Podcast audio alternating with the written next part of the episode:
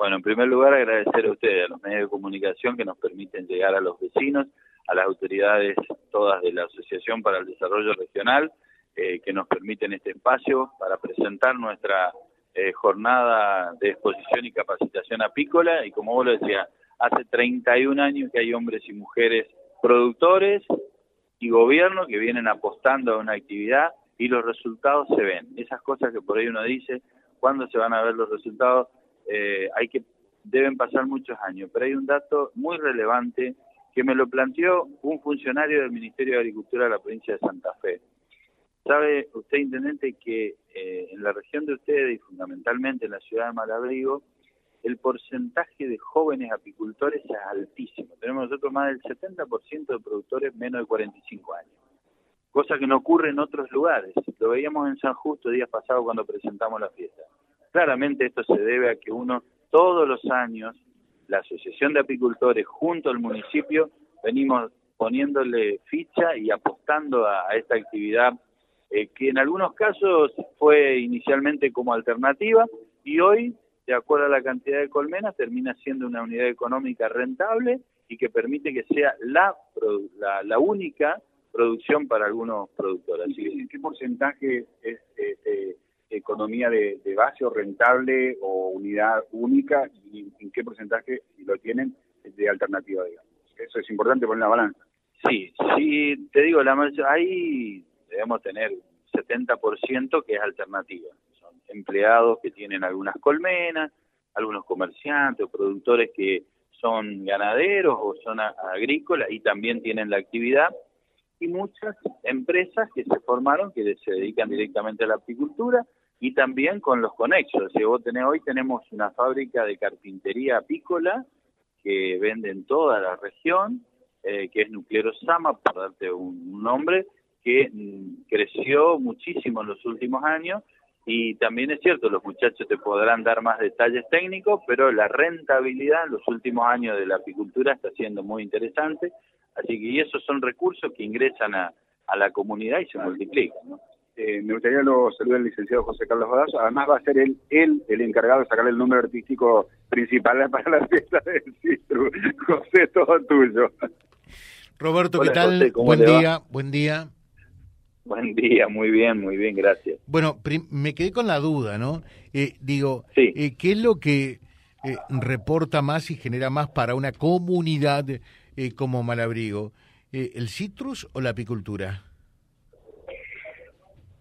Miren, las dos son producciones que nos incorporan recursos y que las venimos promocionando.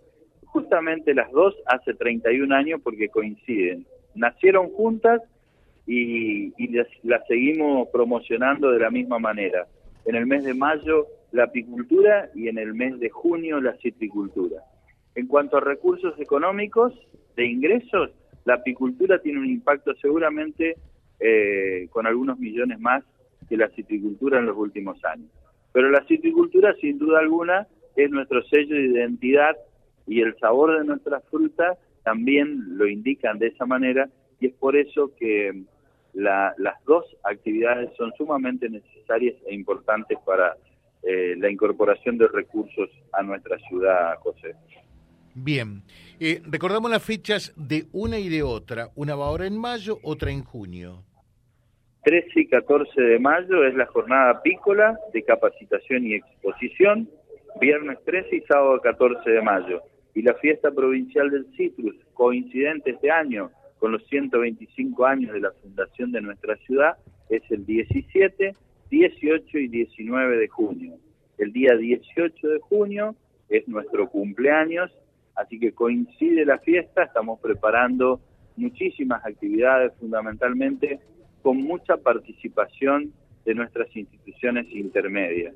Eh, convencido que el desarrollo y el crecimiento de los pueblos se da cuando logramos tener eh, instituciones intermedias fuertes que aporten todos los días al trabajo por la comunidad. Así que vamos a tener, eh, como son los 125 años de la fundación de la ciudad, desfile donde van a participar las instituciones educativas y también las instituciones intermedias. Queremos que se visibilice justamente esa fortaleza que tiene una comunidad de tener tantas instituciones intermedias. Qué bueno, qué bueno. Eh, y hoy trae un número artístico central, ¿cuánto está saliendo? Mire la pregunta suya.